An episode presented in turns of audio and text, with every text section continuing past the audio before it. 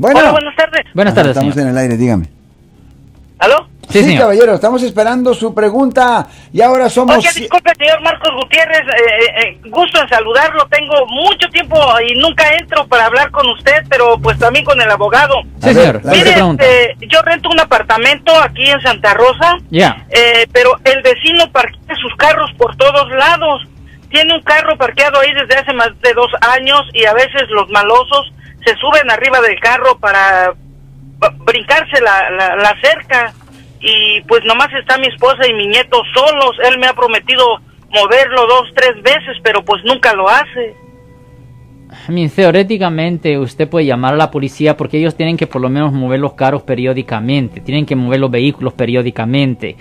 Pero a la misma vez, si ellos no están bloqueando el driveway, si no están bloqueando el driveway, no es ilegal que estén estacionados. Mucha gente tiene la idea de que usted, de que usted tiene el derecho Lo siento por la interrupción, su video va a continuar monetariamente. Solo voy a mencionar que si usted ha sido acusado por haber cometido cualquier delito aquí en el área de la Bahía Norte, California, por favor no se espere, llame el nuevo teléfono que ven en la pantalla o llame para hacer una cita inmediatamente al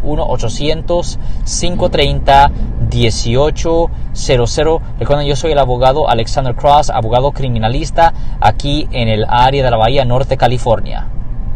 de, am, de, ah, de estacionarse directamente enfrente de la propiedad y eso no es un derecho exclusivo que usted tiene. Cualquier persona se puede estacionar enfrente de cualquier propiedad si la persona no es dueño de la calle misma. Ahora, hay situaciones cuando la persona sí son dueños de las calles, pero eso es diferente.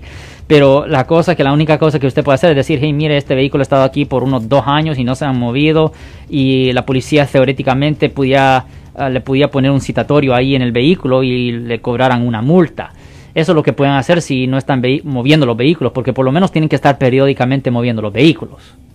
No, no sirven, son, son chatarra y tiene bastantes carros y la dueña tampoco hace nada. Ok, pues debería de llamar a la policía y a reportarlo y ellos pueden empezar el proceso de poner citatorios ahí.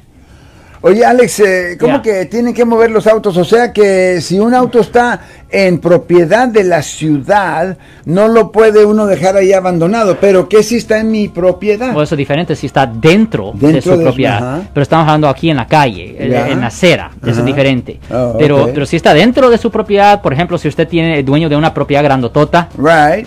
y ah, ya usted puede estacionar y es su propiedad. pues, usted mi, puede ca- poner cualquier mi cosa. carcacha puede estar ahí. Buena suerte, caballero. Gracias, muy amable, don Marcos. Si les gustó este video, suscríbanse a este canal, aprieten el botón para suscribirse y si quieren notificación de otros videos en el futuro, toquen la campana para obtener notificaciones.